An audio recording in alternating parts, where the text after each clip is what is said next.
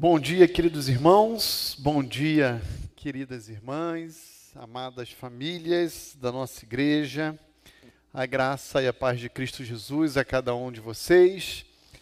Espero que vocês tenham tido uma excelente semana e agora estamos iniciando mais uma com um dia muito uh, importante, especial para o nosso país, pois hoje temos as eleições, né?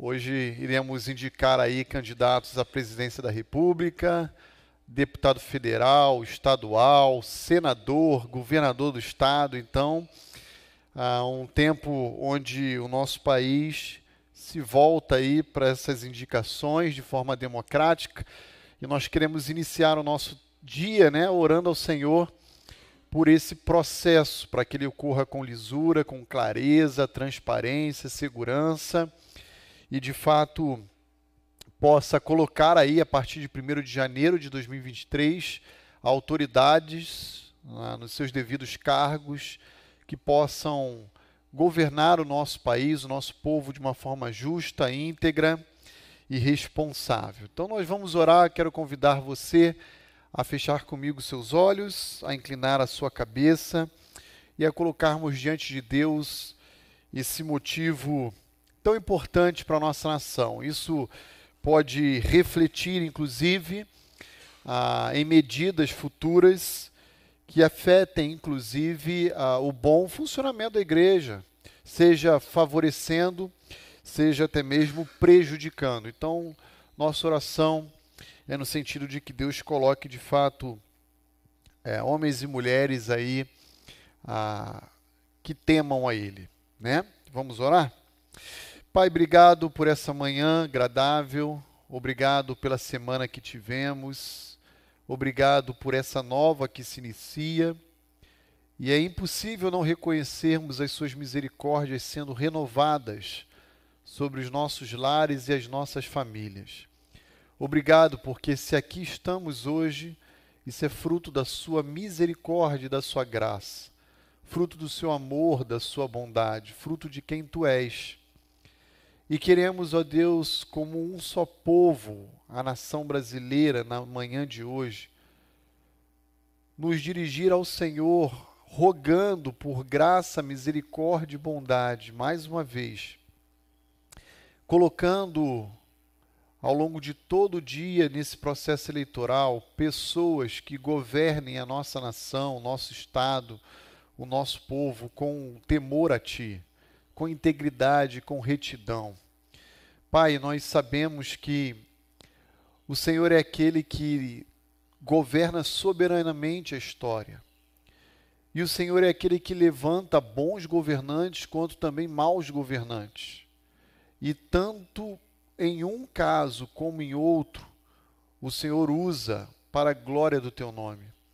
E pedimos que, mais uma vez, o Senhor coloque sobre nós pessoas que possam reger o nosso povo, a nossa nação, com integridade, com justiça, com bom senso, com clareza, para que o nosso povo não sofra por medidas irresponsáveis.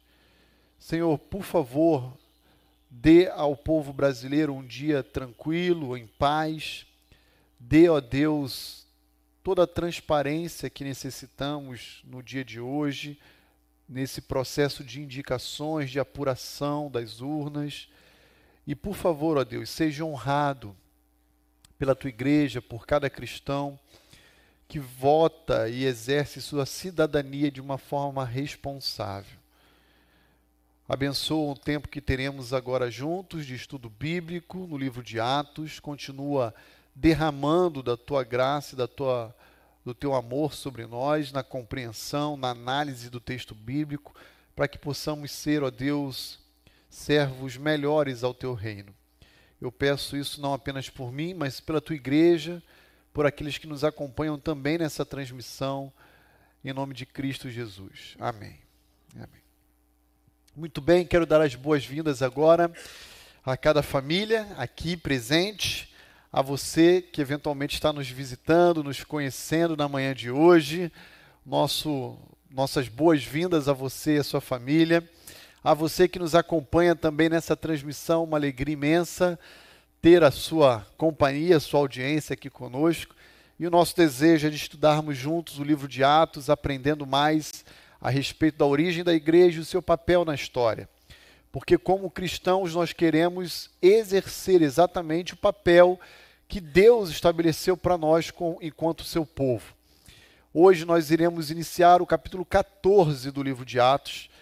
E eu posso dizer que agora sim estamos chegando à metade desse livro. O livro é constituído de 28 capítulos e nós hoje vamos iniciar o capítulo 14. Então convido você a abrir comigo no capítulo 14. Nós iremos, se Deus assim permitir, olhar os versos iniciais de 1 a 7, dividindo esses sete versos em três blocos e analisando com calma, sem pressa e com detalhes o que Lucas deseja nos ensinar. Nós iremos sugerir como título do nosso tempo aqui hoje juntos o tema Unidos e Divididos pelo Evangelho ou por causa do Evangelho. E, na verdade, o que nós vamos encontrar aqui ah, no capítulo 14, nada mais é do que uma espécie de uma reprise, um VT do capítulo 13. Se lá em Antioquia da Psídia, Paulo e Barnabé passaram por um período de pregação numa sinagoga, de divisão dentro daquele contexto específico de Antioquia da Psídia e, portanto, ao final de fuga Aqui nós iremos separar esses sete versos em três blocos, exatamente nos moldes de Antioquia da Psídia. A mensagem novamente é pregada, a audiência novamente é dividida e Paulo e Barnabé novamente fogem. Não há absolutamente nenhuma novidade nos refrões desse hino, desse cântico. E talvez você se pergunte ao ouvir o pastor Rony dizer isso, mas pastor, então por que que Lucas fez questão de repetir os eventos ocorridos agora em Icônio, que se deram exatamente de forma semelhante à de Antioquia da Psídia? Uma tentativa de responder essa pergunta é pensar que Lucas quer enfatizar para mim e para você, para todos os leitores da sua obra intitulada Atos, de que a pregação do evangelho, ela sempre promove uma reação antagônica. Para alguns, ela promove atração, união, acolhimento. E para outras, ela endurece, ela gera ainda mais incredulidade, hostilidade em relação à proposta do Evangelho. Então, parece-me que numa leitura rápida de Atos, esses episódios que vão acontecer de forma cíclica é uma tentativa de Lucas enfatizar que é assim que funciona dentro do reino de Deus, que a gente não pode ser ingênuo de pensar que todas as oportunidades em que nós formos pregar o evangelho, nós vamos colher apenas bons frutos, frutos de salvação mas é também igualmente verdade esperar ah, que por parte da pregação do Evangelho haja hostilidade e inimizade. Até semana passada, quando concluímos Atos capítulo 13, alguma consideração que os irmãos queiram colocar para nós? Alguma dúvida ou algum acréscimo? Não havendo, nós vamos olhar agora Atos 14 juntos, tá bom? Ah, lembrando que no final do capítulo 13, o que nós vamos encontrar ali no verso 52 é Paulo e Barnabé fugindo de Antioquia da Psídia e indo para a cidade de Icônio. E o capítulo 14, nós vamos encontrar Paulo e Barnabé passando por três cidades importantes ali na Ásia Menor. Que cidades eram essas? Primeira delas, Icônio, no versículo 1 já de Atos 14. Segundo, Listra, versículo 8, porque adivinha o que vai acontecer em Cônio? Paulo e Barnabé vão fugir de novo. Dessa vez vão para Listra. E por último, lá no versículo 20, nós vamos encontrar Paulo e Barnabé fugindo indo em direção a Derbe, uma terceira cidade ali dessa mesma região ali circunvizinha, tá?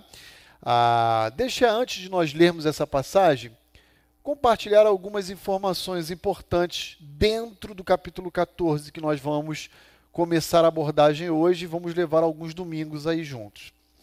Ah, Icônio recebe esse nome a partir de uma mitologia grega. E que mitologia grega era essa? Ah, Cria-se na Grécia Antiga que naquela região onde Icônio estava presente ali, localizada, havia ocorrido um grande dilúvio que havia devastado toda a vida humana naquele pedaço territorial. E então, na mitologia grega, eles afirmavam que uma divindade grega chamada Prometeus, juntamente com outra divindade grega chamada Atena, havia decidido recomeçar a vida humana naquele local onde o dilúvio havia devastado a vida. E então eles fazem, os dois, Prometeus e Atenas, o homem da lama. E lama, no grego, chama-se eikon. Então, icônio, na verdade, são os lamecentos, digamos assim. São os homens que vieram da lama. Essa seria a ideia. Essa cidade, Icônio, ela existe até hoje, mas não mais com o mesmo nome. Hoje ela chama-se Conia. É um grande centro histórico cultural e comercial que pertence hoje à Turquia. Depois nós temos a cidade de Listra, que é para aqueles que já ah, se lembraram um pouquinho da história do Novo Testamento, a cidade natal de Timóteo, onde Paulo vai ter um encontro com Timóteo no capítulo 16 de Atos, Timóteo vai ser recrutado por Paulo durante sua segunda viagem missionária e vai então fazer companhia a Paulo. E por último, Derbe. Né? Então, a partir do capítulo 14, o que nós vamos perceber no livro de Atos é a história de Atos se entrelaçando com outros documentos do Novo Testamento. Tanto a cidade de Listra quanto a cidade de Derbe, elas pertencem a uma região chamada Licaônia, que fazia divisa com a antiga Cilícia, onde Paulo veio, de uma cidadezinha chamada Tarso. Então, é muito provável, inclusive, que quando Paulo foge de Icônio, ele se dirige a sudeste exatamente porque ele conhecia e tinha uma familiaridade maior com aquela região ah, por causa da sua bagagem edu de educação, de criação ali na antiga região da Cilícia. Então a gente vai lendo as passagens bíblicas e comentando à medida que a gente for avançando aqui no texto bíblico, tá bom? Então abra lá comigo a sua Bíblia em Atos 14, eu quero ler os versículos 1 a 7 e a gente vai trabalhando esses episódios aqui juntos. E veja aí se não parece uma reprise, parece um VT. Ah, antes da gente ler, deixa eu, deixa eu lembrar os irmãos aqui daquela famigerada partida do Brasil contra a Alemanha na Copa de 2014, lembram? 7 a 1. Ah, teve um momento que eu saía da sala para ir no banheiro beber água, eu banheiro, banheiro não, no, na cozinha beber água, e quando eu voltava, eu via de novo assim, gol. Eu falava, ah, é o mesmo gol, tá reprisando. Não, já era o quarto. Aí eu ia no banheiro, gol. Quando eu voltava, eu falei, ah, é o quarto. Não, é o sexto. Já tinha passado dois, era, sabe?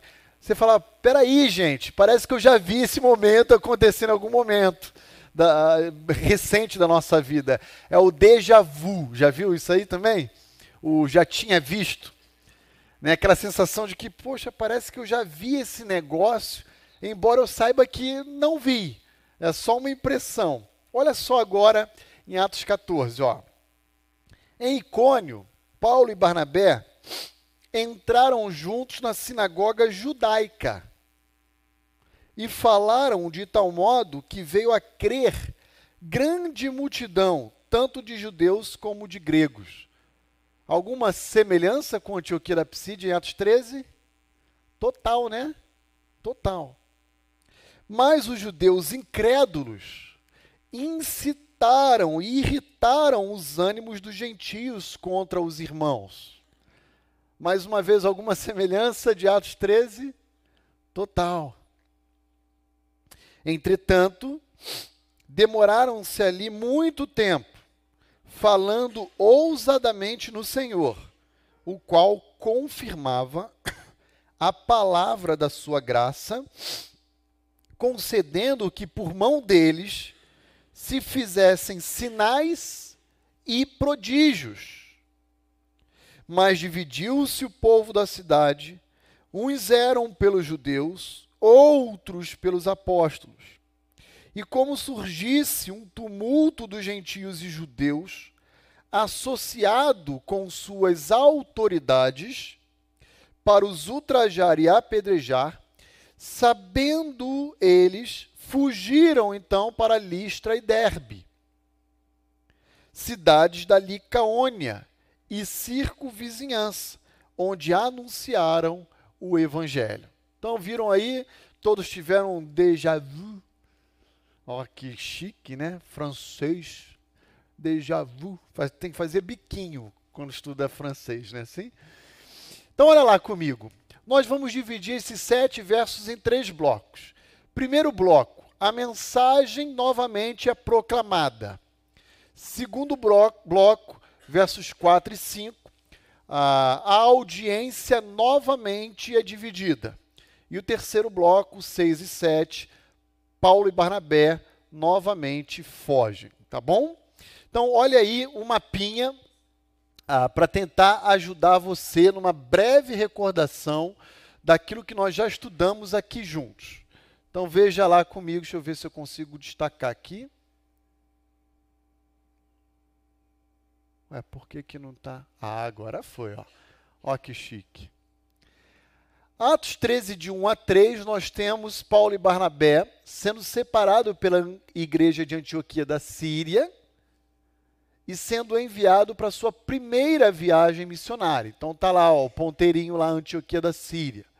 Ele vem à região portuária, pega um barquinho e vem para a ilha de Chipre, onde quem era natural de Chipre? Barnabé.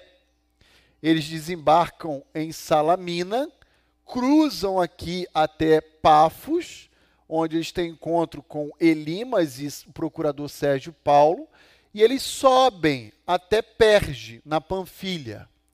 Aqui João Marcos abandona a viagem, voltando para Jerusalém aqui, tá bom? E Paulo e Barnabé sobem para Antioquia da Psídia. Vocês lembram tudo isso em Atos 13. Acabamos no verso 52 dizendo que aqui em Antioquia da Psídia, Paulo e Barnabé fogem. Eles se dirigem então à região sudeste, aqui, cerca de 130 quilômetros de Antioquia da Psídia, chegando em Icônio. Depois do versículo 8, eles vão descer para Listra, e no verso 20 para Derbe. Depois eles voltam para que de Perge eles retornem para Antioquia, aqui como está no mapinha, tá bom? Então essa é a dinâmica da primeira viagem missionária de Paulo.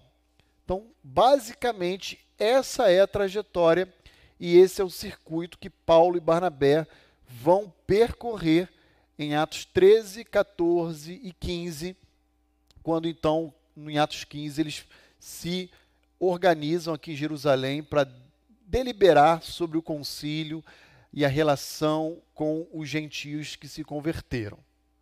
Muito bem, então olha lá agora os versículos 1 a 3 para a gente ir compartilhando um pouquinho o que essa passagem nos ensina.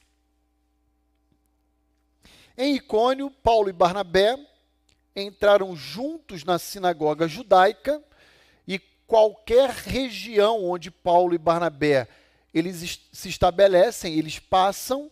Primeiro lugar onde eles vão é a sinagoga. Isso diz respeito a um pressuposto teológico. E qual é a premissa teológica de Paulo? É que o evangelho, primeiramente, foi confiado aos judeus, mas não exclusivamente aos judeus. Primeiramente, e depois foi confiado aos gentios. Então, Paulo, ele sempre orienta o seu ministério por essa sequência. Então, ele vai na sinagoga e ele prega o evangelho na companhia de Barnabé e falam de tal modo lá em Icônio que veio a crer grande multidão. Perceba, tanto de judeus quanto de gregos, ou seja, gentios, né? Mas qual é a reação? Se no versículo 1 de Atos 14 houve uma grande conversão, no versículo 2, Lucas destaca mais uma vez o outro lado, a outra face, o outro efeito da pregação do Evangelho. Houve também, igualmente, endurecimento.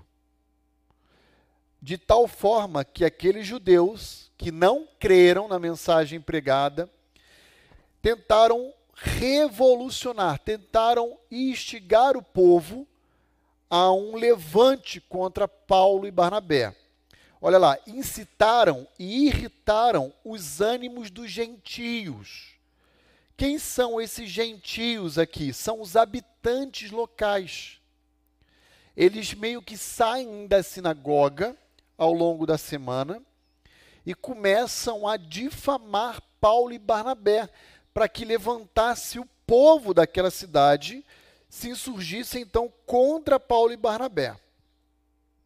Agora veja lá o versículo 3. Entretanto, demoraram-se ali muito tempo falando ousadamente no Senhor.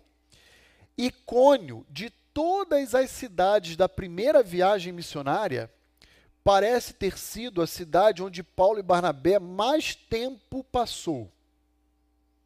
Onde eles se estabeleceram e ali continuaram desenvolvendo o ministério da pregação por um longo período de tempo.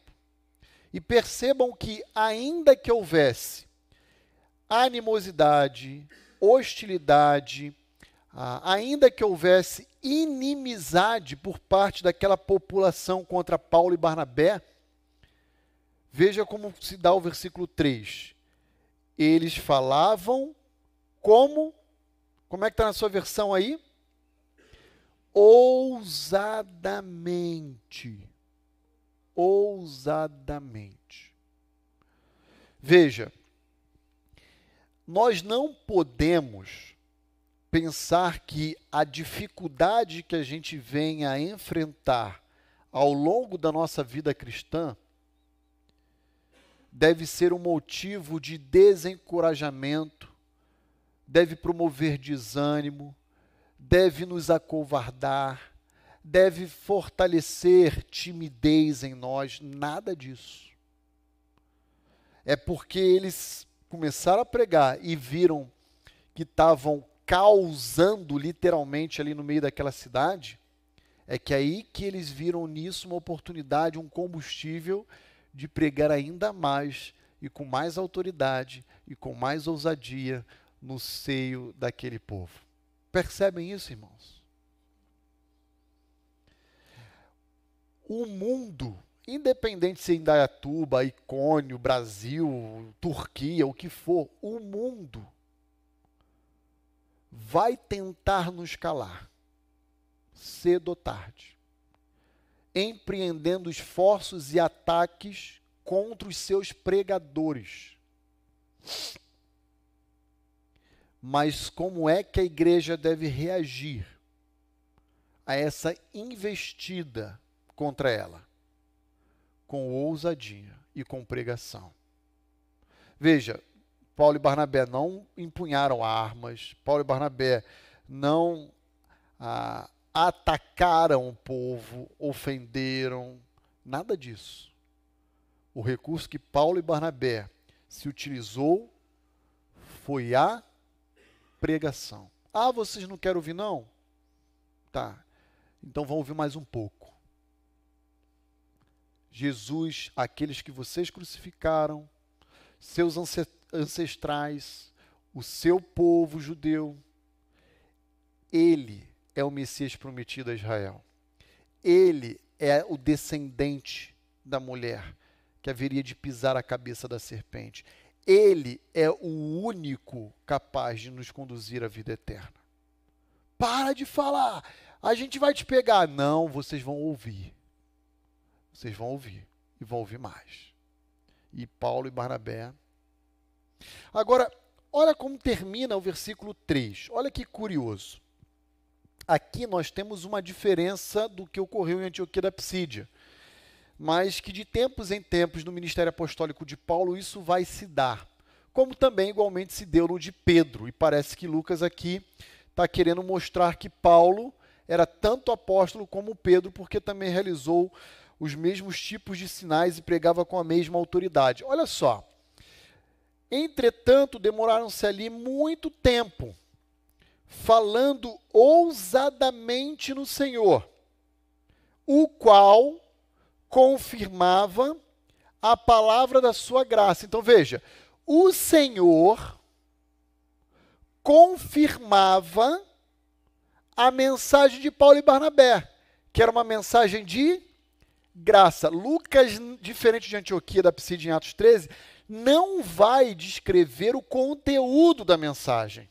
Lá não, lá Lucas escreveu o sermão completo de Paulo, com os três pontos dele e tudo mais. Mas aqui não, Lucas encurta o registro, mas nós sabemos que Paulo está pregando a mesma mensagem de que Jesus era o Messias prometido a Israel, que ele foi morto pelos judeus, que ele ressuscitou ao terceiro dia, que um dia ele voltará para julgar os vivos e os mortos que quem nele crer, depositar a sua fé, a sua confiança, obterá da parte de Deus vida eterna, perdão dos pecados, mas que aqueles que endurecerem o seu coração a essa mensagem terão maior rigor no dia do juízo. Essa é a mesma mensagem. Uma mensagem de graça. E aí então, veja, o que, que acontece? Concedendo que por mão deles se fizessem sinais e prodígios. Aqui, deixa eu explicar algo para a igreja, que é muito importante. Muito importante. Sinais e prodígios no Novo Testamento sempre foi uma forma de Deus validar a mensagem que estava sendo anunciada. Gravem isso. Sinais e prodígios nunca foi, como tem sido usado nos nossos dias, um termômetro de espiritualidade cristã. Para avocar a autoridade perante a igreja, a congregação, os irmãos, para mostrar que é alguém com uma, um relacionamento mais íntimo com Deus do que outros é óbvio que sinais e prodígios abençoavam homens que estavam necessitando, mulheres que estavam necessitando, crianças que estavam necessitando. Mas o objetivo dos sinais e prodígios nunca foi esse. Você não vai encontrar sinais e prodígios no Novo Testamento sendo realizado a parte da mensagem do Evangelho é sempre sinais e prodígios, esse binômio, sinais e prodígios, acompanhando ou o Senhor Jesus ou uma mensagem em torno de Cristo Jesus. Meio que demonstrando, Deus dizendo para o povo: ó, isso que ele acabou de pregar, pum, como um carimbo, tem o meu selo de garantia. E a prova disso vocês vão ver. Olha aí o que eles estão fazendo. Veja o versículo 3 de novo. Ó. Entretanto, demoraram-se ali muito tempo, Paulo e Barnabé, falando ousadamente no Senhor, que confirmava a palavra da sua graça, através de Paulo e Barnabé, concedendo que pelas mãos de Paulo e Barnabé se fizessem sinais e prodígios. Irmãos,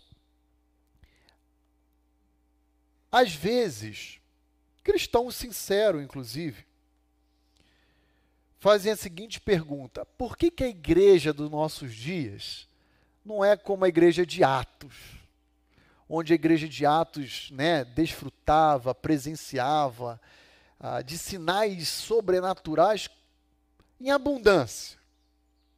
Em primeiro lugar, algo que a gente precisa ponderar junto com esse questionamento é o seguinte: será que os cristãos de hoje também estão dispostos a passar pela mesma perseguição e luta como os cristãos de Atos passaram e enfrentaram? Paulo, Barnabé, Estevão, Pedro, João. Será que os crentes de Jerusalém que foram dispersos em Atos 8:1 esse é, esse é um ponto que a gente precisa levantar. Que todo mundo quer ver o sobrenatural de Deus. Mas poucos são aqueles que querem também pagar o preço de se demonstrar ao mundo como um seguidor de Cristo. Esse é um ponto importante. Segundo ponto é que sinais e prodígios, entendam bem o que eu vou dizer, para não ser mal compreendido serviram um propósito específico. Validar uma mensagem até então nova, desconhecida. Hoje, dois mil anos se passaram, para nós já está batido, essa mensagem já está estabelecida no mundo. Que Cristo é o Filho de Deus, que é o Salvador do homem. Mas no primeiro século isso era novidade. Então, Deus, para demonstrar a validade dessa informação, desse conteúdo, ele ia lá chancelar com sinais que pudessem fazer o homem crer nessa mensagem. Mas depois que a igreja de Cristo já foi plantada e estabelecida sobre a face da terra, sinais e prodígios deixaram de estar presentes no seio dela. Por quê? Porque já cumpriram o seu propósito na história. Agora entendam, quando eu falo isso, que sinais e prodígios deixaram de estar presentes no seio da igreja, desapareceram gradativamente, eu não estou dizendo, gravem isso, que Deus não tem capacidade de promover milagres hoje. É diferente. Deus continua tendo poder porque Ele é Deus. Mas o modus operandi, a forma como Deus fazia isso, no período inicial da igreja não é mais a mesma forma como isso acontece nos dias de hoje. Deus havia concedido dons extraordinários, especialmente aos apóstolos, mas dons esses que desapareceram. Então eu vou fazer um exercício agora aqui com os irmãos para tentar deixar isso bem consolidado na mente e no coração dos irmãos sobre esse tema aqui, ó sinais e prodígios servem a um único propósito, a saber, validar a mensagem do evangelho que estava sendo pregada. Abra lá comigo em Marcos capítulo 2. Marcos capítulo 2. Eu vou ler esse episódio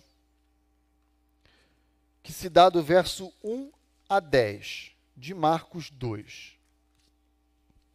Um episódio quando Jesus cura um paralítico que desce do telhado da sua própria casa lá e para lá na sala.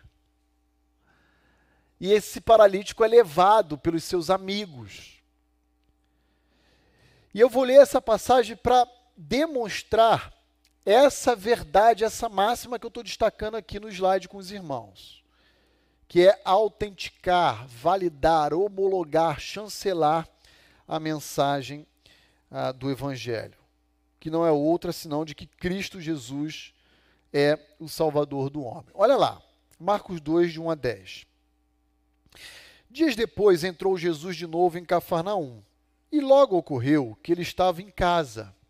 Então, Jesus, no seu ministério terreno, ele residia em Cafarnaum, ele nasceu em Belém, cresceu em Nazaré, mas aqui no ministério terreno ele reside em Cafarnaum muitos afluíram para ali, Quando o povo soube que Jesus estava em casa, a galera, a multidão foi lá para a casa dele.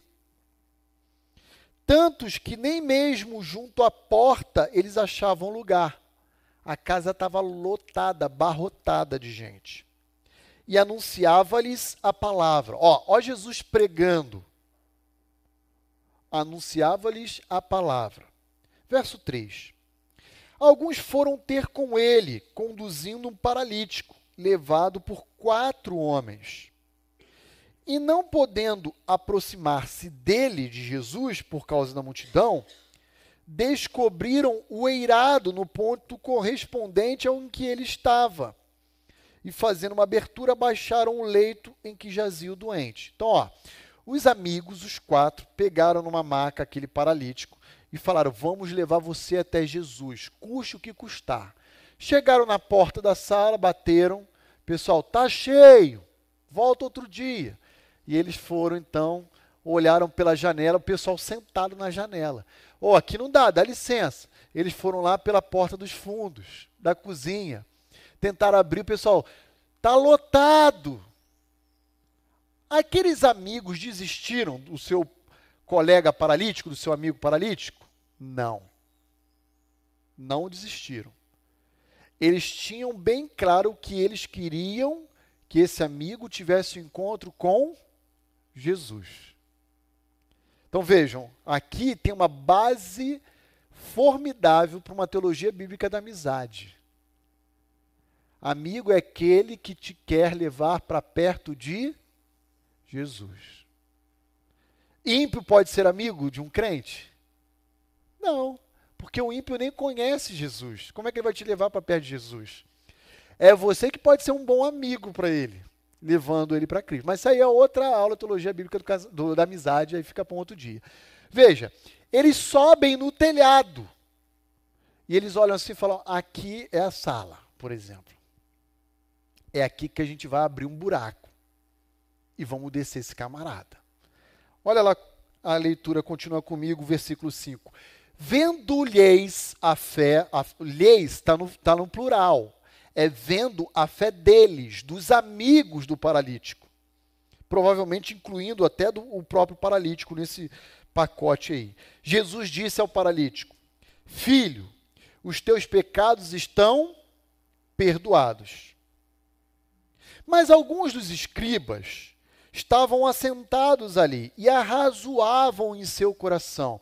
Eles não estavam falando, eles estavam pensando isso. E o que, que eles estavam pensando? Por que fala ele, Jesus, desse modo? Isso é blasfêmia. Quem pode perdoar pecados senão somente um, que é Deus? E Jesus, percebendo logo por seu espírito que eles assim arrazoavam, disse-lhes: Por que arrazoais sobre estas coisas em vosso coração? Olha a onisciência de Cristo sendo demonstrada aqui, né? O pessoal está pensando, Jesus já está ouvindo, está vendo, enxergando aquele negócio. E ele diz: por que, que vocês estão arrazoando, criticando a mim no seu coração? O que é mais fácil, verso 9? Dizer ao paralítico: estão perdoados os teus pecados, ou dizer: levanta, toma o teu leito e anda? A resposta é óbvia. É muito mais fácil dizer os teus pecados estão perdoados. Alguém consegue verificar a validade dessa declaração? Não. Agora, se eu disser, levanta-te e anda para um paralítico, obviamente isso pode ser percebido, né, mensurado, avaliado pelos homens. Aí vem Jesus e diz assim no versículo ah, 10: Ora, agora aqui é onde eu quero chegar, versículo 10 para que saibais que o Filho do Homem tem sobre a terra autoridade para perdoar pecados, disse ao paralítico: Eu te mando, levanta-te, toma o teu leito e vai para a tua casa. Porque, agora olha para o versículo 10 e 11. Porque Jesus realiza sinais e prodígios para que saibais que o Filho do Homem tem autoridade para perdoar pecados. Agora veja, no verso anterior, versículo 7, os escribas estão dizendo: a Bíblia, ou o Antigo Testamento na época, é clara em afirmar que só Deus pode perdoar o pecado. Ok?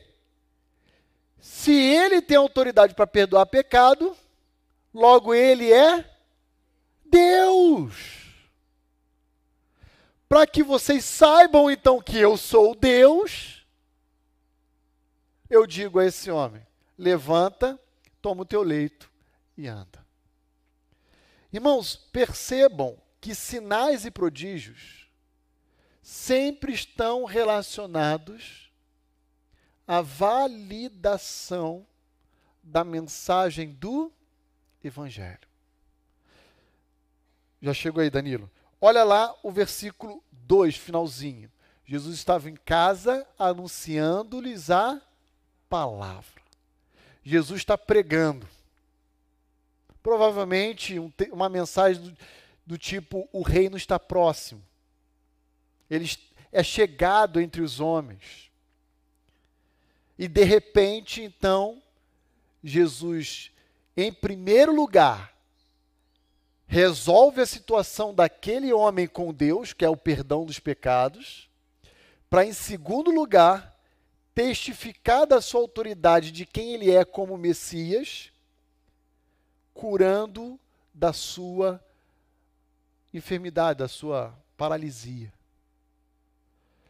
Sinais e prodígios beneficiaram aquele homem? Sim, mas é um resultado indireto, porque sinais e prodígios sempre visa testificar a respeito de quem Jesus é. Então isso não tem nada a ver com a prática que hoje é desenvolvida em muitos contextos pentecostais e neopentecostais. Culto da cura. Não existe isso, gente. Não, isso, isso, isso não, você não vai encontrar isso no Novo Testamento. Culto da libertação, talvez sim, porque toda mensagem pregada de Cristo é uma mensagem libertadora. Mas também não é libertação no sentido que hoje é utilizado, né? De possessão demoníaca e, e outras coisas do mais. Ok, gente? Tá claro isso, queridos? Então vamos lá para o Danilão agora. Ednei, prepara um microfone bacana aí para o Danilo. Bom dia, irmãos. Bom dia, pastor. Bom dia. É, fiquei com uma dúvida. Lá no CCT a gente está vendo o panorama do Novo Testamento. Quem estava na aula acho que lembra. Ou eu entendi errado. O pastor Davi Cáceres propôs que os milagres eles têm como objetivo validar o ministério de Cristo para os apóstolos. E aí a minha pergunta é, é a seguinte. Eu acho que é, é harmônico isso, tá? Mas eu quero uhum. só confirmar. É, o propósito é o público-alvo, na verdade, né, desse propósito de, dos milagres seriam os crentes para que mantenham a sua fé no Cristo ou para que criem a fé no Cristo, ou os milagres, os sinais e os prodígios eram uma ferramenta de alcance de descrentes para que eles vissem o Cristo como Cristo. Não sei se me fiz entendido. Ele fazia os milagres com os apóstolos para que os apóstolos acreditassem que ele era o Cristo ah, somente, ou também tinha uma função de alcance e até mesmo de juízo sobre os fariseus, os mestres da lei, que ao verem os milagres iriam lá na frente é, uhum. fazer um, enfim, um conluio para crucificá-lo. Eu, eu, eu penso, Danilo, que a, a validação da mensagem que estava sendo pregada, que até então era nova, desconhecida, tanto para o judeu quanto para o gentio no primeiro século, quanto os seus pregadores, que eram os apóstolos, elas se entrelaçam. Porque esses sinais do Novo Testamento, com raríssimas exceções, eles sempre são realizados por meio dos apóstolos. Os apóstolos são o veículo de Deus e, e para a realização desses prodígios.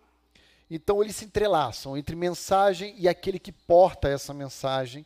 Para aí vem a segunda parte da minha resposta para é, fazer com que o incrédulo olhasse para essa mensagem nova como sendo uma mensagem verdadeira. e a partir então dessa validação divina, eles pudessem acolher essa mensagem em suas vidas, e o resultado, via de regra, era sempre assim: glorificavam a Deus, davam glória a Deus, se alegravam, se jubilavam, ah, o número de, de conversões era grande. No livro de Atos, normalmente é assim que se dava. Né? A gente tem algumas exceções, por exemplo, Filipe, lá em Atos, acho que capítulo 8, a gente vê que ele também está tá realizando, e ele não era um dos doze. Mas o grande veículo eram os apóstolos. Ah, quando um crente presenciava um feito dessa proporção, não resta dúvida de que a fé desse crente era fortalecida. Mas eu penso que esses sinais ele tinham por finalidade talvez alcançar muito mais o descrente com essa informação nova que eles estavam tendo contato, para mostrar que era uma informação verdadeira, do que o sentido que hoje é usado nas igrejas pentecostais como sinal para crente. Não vejo que seja assim. É, o talvez não expliquei muito bem. Em Atos a gente tem a história da igreja, tal, enfim, e aí você vê os apóstolos realizando esses sinais. A minha pergunta foi mais em relação ao ministério de Cristo. Qual que era o público-alvo dos milagres de Cristo? Era para convencer os apóstolos de que ele era o Cristo, lá na frente Pedro confessa, a gente sabe como é a história, é, ou ele também tinha uma função de alcance. É, porque lá, enfim, no CCT deu a entender que os, os milagres de Cristo eram para convencer os apóstolos de que ele era o Messias. E ali formar o grupo que lá na frente, em Atos, a gente veria com a autoridade que lhes foi dada, né, uhum. a realização de milagres para alcance. Eu creio que são as duas coisas, Danilo. Não creio que é uma frente à outra. Eu creio que era para ele dar provas de que, fato, ele era o Messias para o seu grupo, mas também tinha o objetivo de revelar-se Messias para toda a nação de Israel. Então não era apenas para os seus doze ou para os seus discípulos, mas para todo o povo. Tanto que João 1 vai falar, ele veio para os seus e os seus o rejeitaram. Então, pensando na nação de Israel. Mas aquele grupo mais próximo dele, sem dúvida alguma, estava escancarado aquilo, as evidências de quem ele era. Né? Tanto que há momentos em Mateus 16 e outros episódios que o pessoal fala: Ó oh, mestre, o pessoal está dizendo aí fora do povo que o senhor é Jeremias, que o Senhor é Elias, que o Senhor é João Batista. E ele fala: E vós, quem dizeis que eu sou? Aí Pedrão, mais uma vez, assume a liderança, né? E tu és o Cristo, o Filho do Deus vivo. Então, para mim, as duas possibilidades que você colocou parecem ser igualmente verdadeiras. Ele atinge especificamente os seus mais próximos, mas a intenção não era exclusivamente esse grupo, era todo o seu próprio povo, tá bom? Bacana. Mais alguma. Uh, Everton, pois não, querido? É na transmissão aí no chat? A irmã Angela Mello, ela fez uma pergunta, eu acho que eu perdi um pouquinho o time, tá, pastor? Mas tá. ela perguntou o seguinte: Hoje o Espírito Santo nos convence do pecado, da justiça e do juízo, certo? Certo. É essa pergunta. É isso mesmo, é o que o Evangelho de João nos ensina. O Espírito Santo é quem nos convence do pecado, da justiça e do juízo. E esse ministério, ele é um ministério próprio do Espírito em todas as eras, não só depois de Atos 2. Mas depois de Atos 2, esse ministério ficou mais claro quando o Espírito veio ah, ao mundo para habitar o povo de Deus chamado igreja cristão. Mas esse ministério sempre aconteceu sendo realizado pelo Espírito Santo tá bom?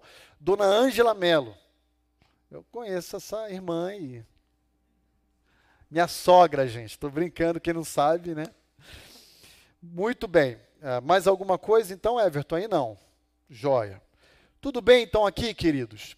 Então, se você ouvir aí fora, em alguns contextos, o culto da cura, vem aqui e, e traga a sua causa, e, e Deus vai pula fora desse barco.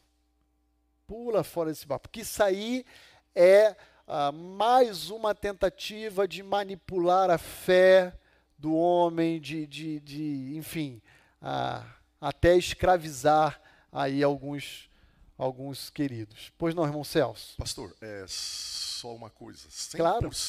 de acordo com tudo que está sendo dito. Se faz muito carnaval em torno de sinais e prodígios, muitos deles até falsificados. Eu e a Vera já tivemos Isso. oportunidade de ver um que ensinava como falar em línguas no meio do culto. Não tenha dúvida.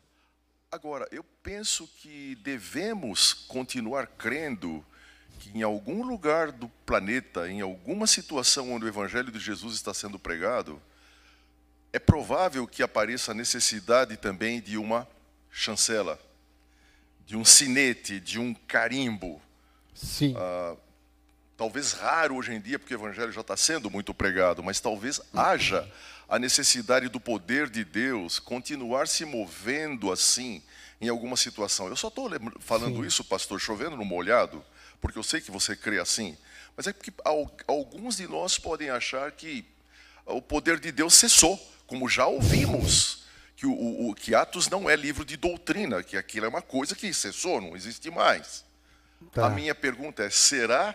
E eu deixo o vespeiro para você responder. Tá bom. Boa, boa colocação, irmão Celso. Vamos lá. Ah, eu sou, e já falei isso para a igreja algumas vezes, não é a primeira vez nem a última que eu falarei, um adepto daquilo que nós na teologia chamamos de cessacionista. E o que é o cessacionismo?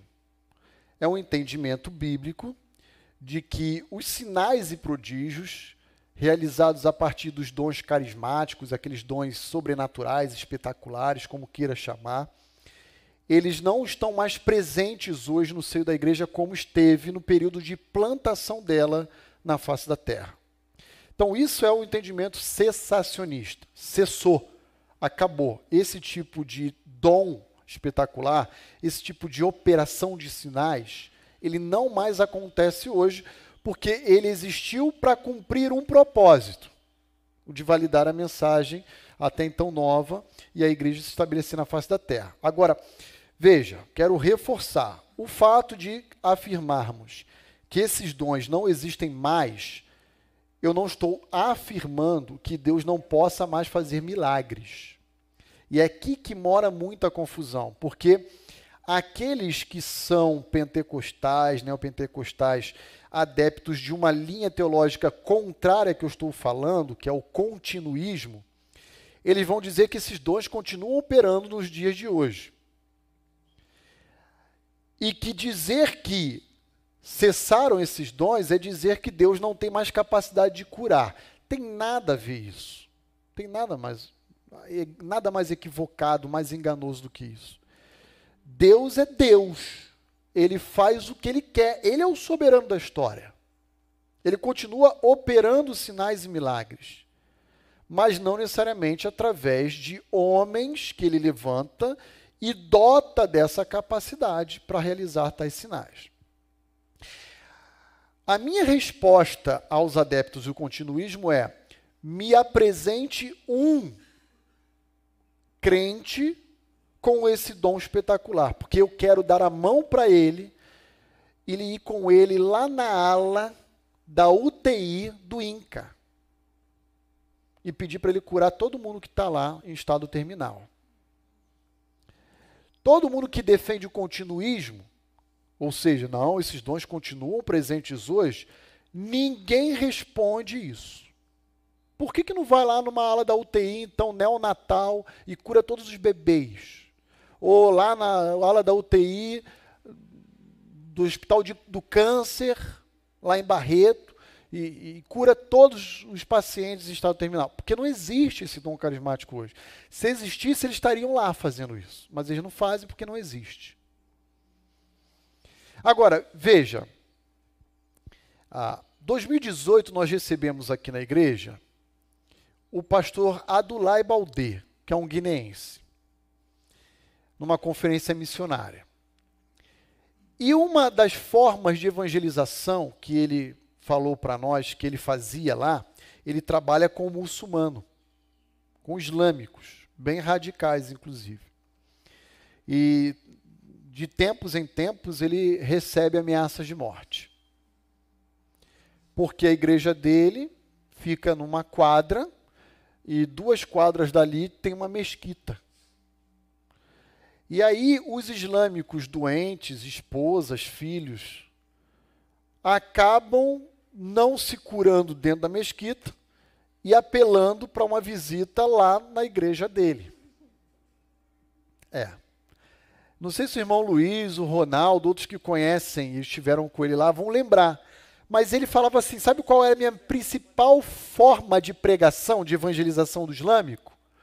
A cura. Aquilo arregalou meus olhos, meus zoião assim. Falei, como é que é isso, irmão? Ele falou assim: eu, eu recebo aqui na igreja uma porção de muçulmano doente. E eu oro por ele, pela cura, eles curam e se convertem. E é assim que a igreja cresce.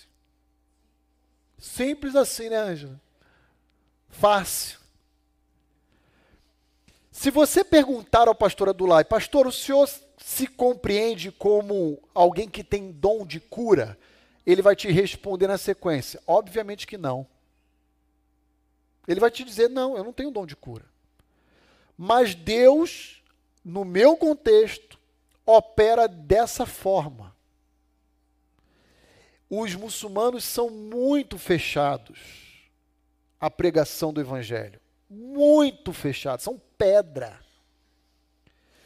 E aí ele disse: a maneira como eles abrem o seu coração e se tornam sensíveis é quando o calo aperta, quando a doença chega ao seu filho, bebê, à sua esposa.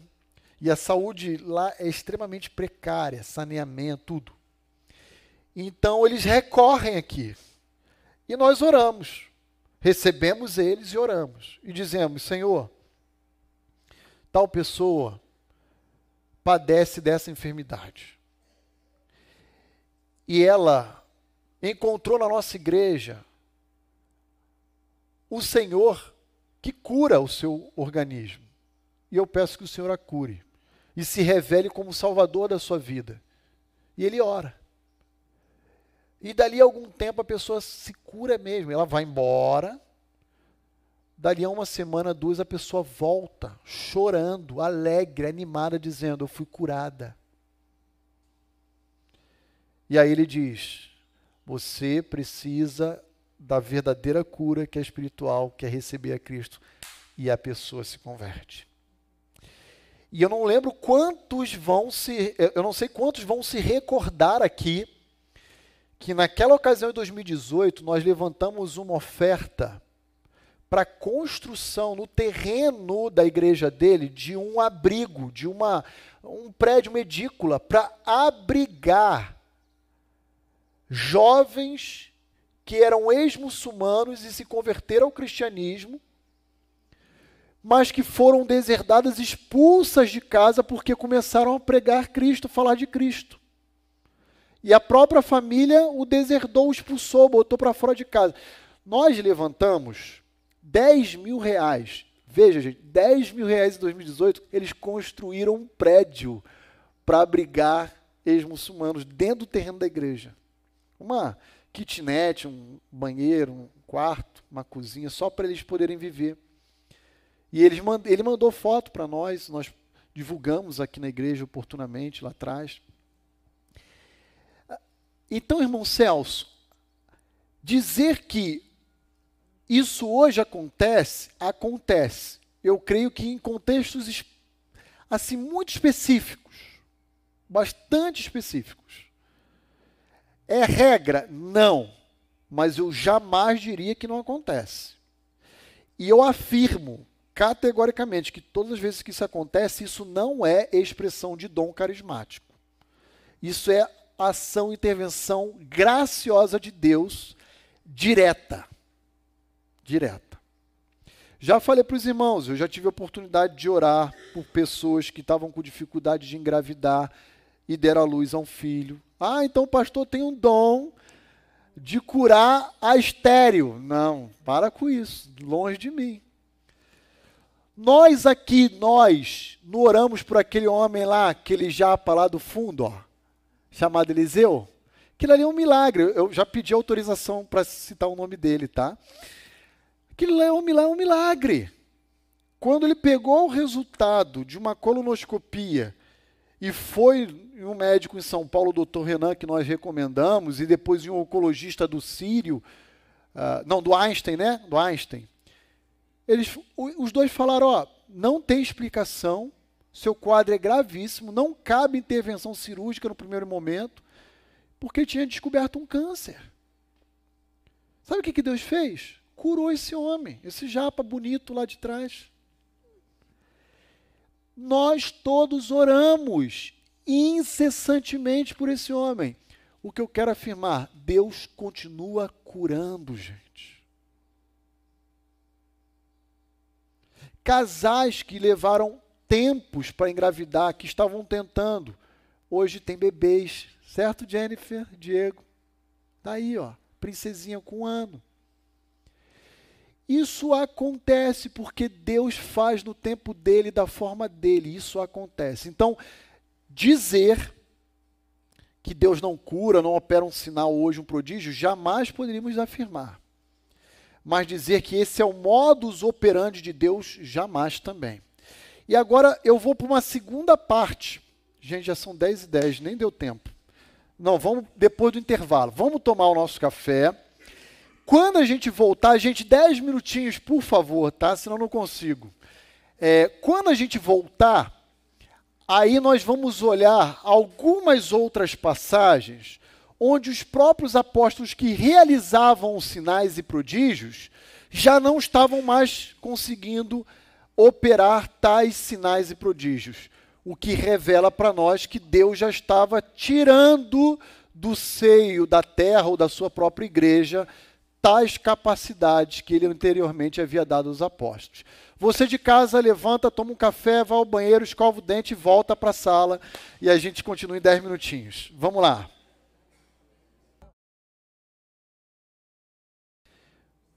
Muito bem, gente ah, voltando agora para o nosso segundo tempo de, de BD, eu queria, antes da gente prosseguir, recomendar aqui à igreja duas literaturas que chegou aí à nossa livraria recentemente e que vale a pena sua aquisição para uma leitura, né?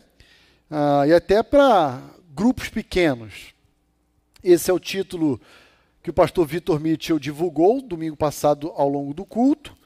Viver bem segundo Deus, a receita de Deus para uma vida boa, conforme Provérbios 3. Este é o caminho para a vida abundante prometida por Jesus, né? Então, um tratado aqui sobre Provérbios 3 e os conselhos que ele oferece para uma vida de piedade, uma vida aprovada aos olhos de Deus. Nós temos alguns exemplares na livraria, você pode retirar lá com o nosso irmão Milton, e até autografar oportunamente também com o pastor Vitor, que não está conosco hoje, mas é possível que nos próximos domingos ele esteja.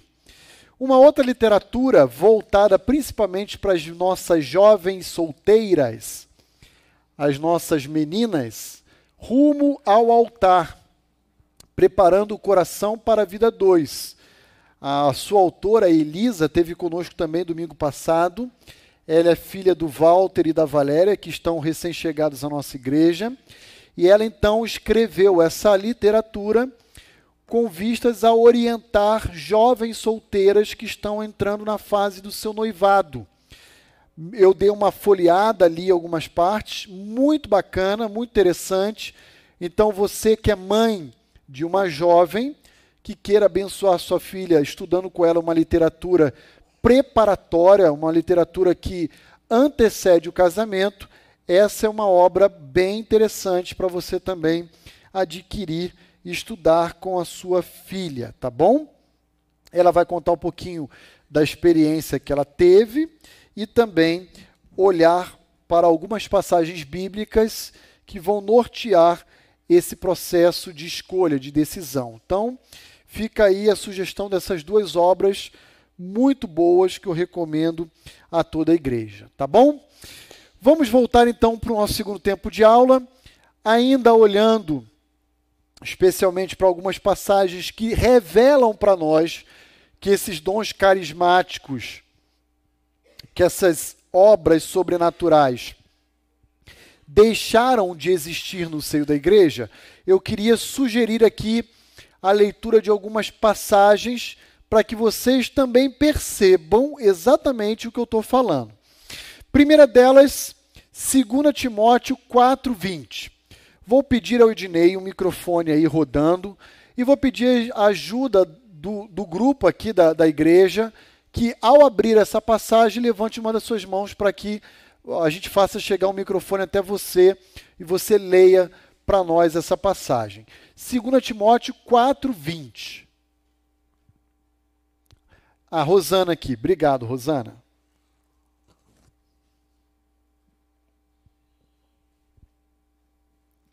Erasto ficou em Corinto, quanto a Trófimo deixou o doente em Mileto. Olha só que interessante. Obrigado, Rosana. Em Atos 14, nós estamos no, na primeira viagem missionária. Temos crentes que saíram de Jerusalém, se espalharam em Samaria, em toda a Judéia, e agora a ideia é de levar o evangelho até os confins da terra. Então, igrejas estão sendo plantadas. Nessa pregação apostólica, sinais e prodígios estão acontecendo. Mas quando Paulo escreve, segundo a, a carta dele a Timóteo, algo em torno de três meses antes, quatro, do seu óbito, por volta ali ah, do ano 68, mais ou menos, 65 a 68 da era cristã, ou seja, 30 anos depois, ou um pouco mais, 35, de que a igreja já havia sido plantada na terra, olha só que interessante. O mesmo Paulo, que na companhia de Barnabé realizou sinais e prodígios, o que, que ele está fazendo agora? Deixando um companheiro de viagem chamado Trófimo, em que condição? Doente. Ora, se eu estou numa viagem com pessoas colaboradoras e elas se encontram enfermas, é natural que eu queira o melhor para essas pessoas, correto? Se eu tivesse esse dom, o que, que eu faria de pronto? Utilizaria esse dom para o benefício do meu companheiro de viagem. Mas veja, Paulo faz isso? Não, ele prossegue viagem, deixando Trófimo doente lá em Mileto. Ele fala: ó, fica aí, descansa, repousa, toma ah, os seus remédios, ah, você precisa ter saúde. Eu continuo a viagem. Se Paulo continuasse com esse dom, irmãos, ele naturalmente impor, iria impor a mão e falar: está curado, Trófimo, vamos, pega a mala, vamos prosseguir. Mas Paulo faz isso? Não.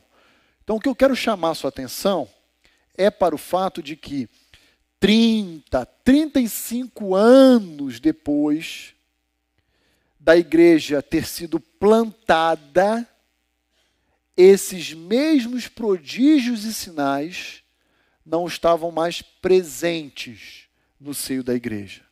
Está claro isso, irmãos? Estão, estão acompanhando o raciocínio? Outra passagem, então.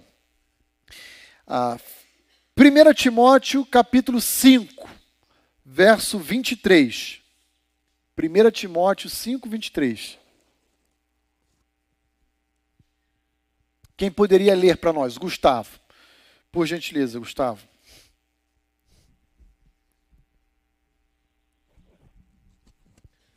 Não beba somente água, beba também um pouco de vinho por causa do seu estômago e das suas frequentes enfermidades. Queridos, vejam aí. Timóteo é um filho na fé para Paulo. E o que, que Paulo faz com Timóteo? Declara cura. Eu determino que você está curado. É assim que Paulo faz? Não. Ele fala: Ó, oh, Timóteo, tem um tratamento terapêutico aí dos nossos dias, e esse tratamento passa pela ingestão de vinho. Usa um pouquinho, de forma moderada, bem dosada, para aliviar esse desconforto estomacal, para aliviar as dores aí do seu estômago. Faz isso porque isso vai ser bom para você. Ora, seria muito mais prático e fácil Paulo decretar a cura e está todo mundo resolvido. Mas parece que Timóteo, ao longo da sua vida e do seu ministério, teve que lidar com essa enfermidade, com esses problemas. Aliás, o próprio apóstolo Paulo é tomado por muitos estudiosos como alguém também que tinha alguns tipos de doenças e que também nunca foi, foi curado dessas doenças. Isso revela que o próprio apóstolo Paulo já não tinha mais a mesma condição de operar sinais e prodígios como antes ele tinha, ele possuía. Uma terceira passagem, eu paro por aqui, Filipenses capítulo 4, versículos 25 a 30. Você lembra que Filipenses foi escrito lá de uma prisão domiciliar que Paulo se encontrava em Roma, e junto com a carta de Filipenses, Paulo escreveu outras cartas, dentre as quais ah, quatro entraram no cano do Novo Testamento carta aos Efésios, aos Colossenses, a Filemon e essa de Filipenses. Quem pode ler capítulo 4, de 25 a 30, para nós? Oi? Vixe, então eu dei um corte e cola aqui errado. Então, peraí, peraí. Não tem. Eu que escrevi errado aqui na minha referência. Só um minutinho, queridos, que eu chego lá. Bem que eu pensei nisso também, 25 a 30 não. É Filipenses 2. É isso mesmo, 2. Em relação a Epafrodito, 25 a 30. Deixa eu, deixa eu corrigir aqui já. Quem pode ler para nós? Alguém? Ok, Renan, obrigado. Depois eu chego aqui. Olha lá. Julguei, todavia, necessário mandar até vós Epafrodito, por um lado, meu irmão, cooperador e companheiro de lutas, e por outro, vosso mensageiro e vosso auxiliar nas minhas necessidades. Visto que ele tinha saudade de todos vós e estava angustiado porque ouvistes que adoeceu. Com efeito, adoeceu mortalmente. Deus, porém, se compadeceu dele, e não somente dele, mas também de mim, para que eu não tivesse tristeza sobre tristeza. Por isso, tanto mais me apresso em mandá-lo, para que, vendo-o novamente, vos alegrei e eu tenha menos tristeza. Eu tenha menos tristeza. Recebi-o, pois, no Senhor com toda alegria e honrai sempre a homens como esse, visto que, por causa da obra de Cristo, chegou a ele as portas da morte e se dispôs a dar a própria vida, para suprir a vossa carência de socorro para comigo. Obrigado, Renan. Então vejam aí, irmãos. Olha que interessante. Paulo está preso em Roma e a igreja de Filipe, como uma igreja apoiadora do seu ministério, envia um emissário, um mensageiro até Roma para assistir o apóstolo Paulo. Que personagem é esse? Epafrodito. Epafrodito chega trazendo as informações da igreja, trazendo sustento, oferta, para abençoar Paulo. E durante a estadia de Epafrodito em Roma, o que, que acontece? Ele adoece. E essa doença de Epafrodito chega ao conhecimento da igreja em Filipo. E a igreja em Filipo se sente pesarosa, entristecida por ter enviado alguém para assistir Paulo e saber que esse alguém está correndo um sério risco de morte. E eles estão se sentindo responsabilizados.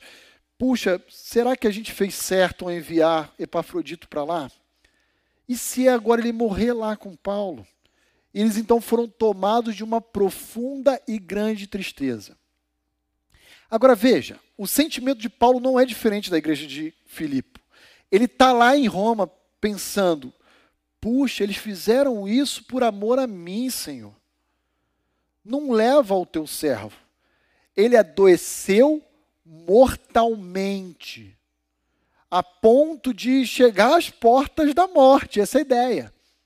Mas, diz Paulo, Deus se compadeceu tanto de Epafrodito, quanto de Paulo, quanto da igreja de Filipe, ao preservar a sua saúde, ao restaurá-la, ao, ao mantê-lo vivo. Quando ele melhorou, o que, que Paulo fez? Devolveu ele imediatamente para Filipe, para que a igreja de Filipe pudesse reencontrar Epafrodito e, ao vê-lo melhor, restaurado, pudesse ter a, a, sua aflição, o seu medo, a sua preocupação aplacada, né, resolvida. E aí Paulo termina o capítulo 2 dizendo: Olha, igreja, homem, é, honrem homens como ele, que não mediu esforços em me assistir e, ao me assistir, na verdade, se tornou um colaborador da causa do Evangelho. Se ele tivesse que morrer, eu não tenho dúvida de que Epafrodito estaria pronto a morrer pela causa do Evangelho. Homens como esse devem ser honrados pela Igreja de Cristo Jesus. Gente, incrível isso. Agora, por que eu estou lendo Filipenses 2 com os irmãos? Para mais uma vez destacar que se Paulo tivesse condições de curar operar sinais e prodígios de bate pronto, ele teria feito na vida de Epafrodito. Mas ele disse: Deus o poupou, e não somente a ele, mas também a mim. Então, o que Deus fez ao curar Epafrodito, não eu, Paulo, Deus, ele também me agraciou, mantendo esse homem vivo. Essa é a ideia. Está claro isso, irmãos? Então, quando eu afirmo aqui categoricamente para os irmãos que esses dons carismáticos, espetaculares, operação de sinais, milagres, curas, entre outros, não estão mais presentes hoje em nossos dias, eu estou afirmando, pautado em passagens como essas três que a gente leu, de 2 Timóteo, 1 Timóteo, Filipenses poder citar outras, em que nós já vemos que, à medida em que a igreja se estabelece, não existe mais a necessidade desses atos sobrenaturais continuarem existindo para validação, para autenticação da mensagem do Evangelho. A igreja já se estabeleceu e agora ela vai, cor vai correr o seu fluxo naturalmente, alcançando até os confins da terra. É assim que funciona. Agora, interessante também observar quando você olha para esse mapinha aqui, essa região aqui, ó, de especialmente de, opa, essa região especialmente que envolve Cônio, Listra e Derbe, era uma região que no primeiro século pertencia à província da Galácia onde Paulo, inclusive, escreve uma carta destinada aos Gálatas. Lembram dela? E olha que interessante. Essa região é uma região que foi alcançada por muitos sinais sobrenaturais de Deus. Só que quando a gente lê Icônio, Listra, Derbe, nós não temos é, naturalmente nós não fazemos a relação com a região da Galácia, mas eles pertencem à província maior da Galácia. Vai lá comigo na carta aos Gálatas, capítulo 3, versículo 5, e olha só comigo em Gálatas 3, 5, o que Paulo está dizendo àquela igreja sobre esse tema sinais e milagres. Gálatas 3, 5. Então, quando Paulo escreve aos Gálatas, ele está escrevendo a toda essa região aqui, tá, gente? Toda essa, essa província maior aqui, ó. Ok? Da Capadócia para lá, não, porque aí já é Sicília. Mas Icônio, Listra e Derbe, sim. Gálatas 3,5. Quem pode ler para nós? Ah, o Rafa aqui, o Rafael aqui na frente aqui. Obrigado tinha esquecido. Olha só o que, que Paulo vai escrever em Gálatas 3,5.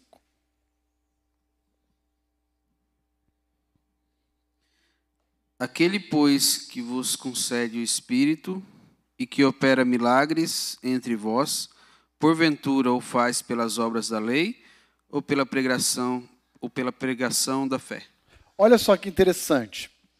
Paulo, em Gálatas 3,5, está reconhecendo que em, na região da Galácia existem muitos o quê? Sinais e prodígios. Milagres acontecendo naquela região. E como é que esses milagres acontecem? De forma independente?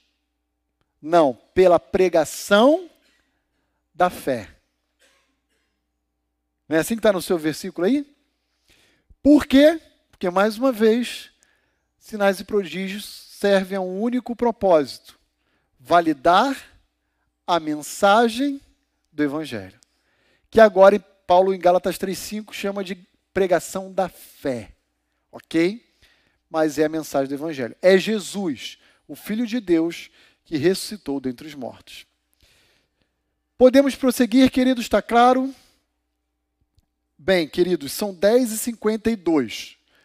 Eu não consegui chegar no verso 4. Eu acho que eu vou parar por aqui, porque hoje é dia de eleição. Sei que muitas famílias estarão saindo aqui do EBD para ir já ah, votar né, nas urnas.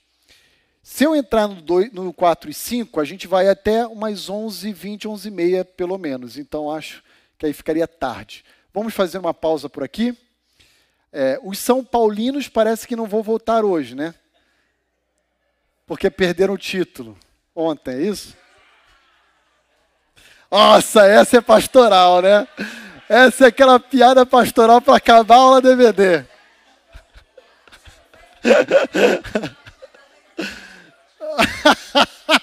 Dá para votar com identidade aí, ó. Ô, pastor, causou esse final de EBD agora. Fiquem tranquilos, irmãos. Chega lá com a identidade e vota, então. Mas não podia deixar passar essa, né? Irmãos, vamos orar. O que, que é, Anderson? Cessou, cessaram os títulos também, né?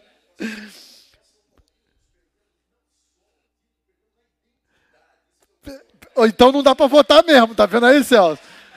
Tu dizes, já não sou eu mais. Então, sem documento com foto, sem chance, né? Perderam identidade, título. Não dá nem para justificar o voto. Vai ter que pagar a multa. Gente, vamos orar então e a gente para por aqui. Semana que vem, então, a gente continua dos versos 4 e 5, na parte 2, então, dessa aula, e a gente chega até os versos 6 a 7, tá bom? Ah, alguma dúvida sobre o que nós falamos? Está claro na mente dos irmãos que o cessacionismo não significa dizer que Deus não faça milagres hoje. São duas coisas totalmente diferentes, tá bom? Então vamos orar. Ah, vou pedir que alguém do salão ore agradecendo a Deus pela nossa, a nossa aula. Ah, e vou pedir que você lembre também, mais uma vez, do processo eleitoral do dia de hoje, tá bom? Aproveite a tarde, ore na sua casa, na sua família também, pelos candidatos aí que hoje estarão sendo indicados pelo povo. Quem pode orar para que a gente faça chegar o um microfone e o pessoal de casa também acompanhe? Irmão Maurício. Obrigado, querido. Fazer o microfone chegar até, até ele ali. Obrigado.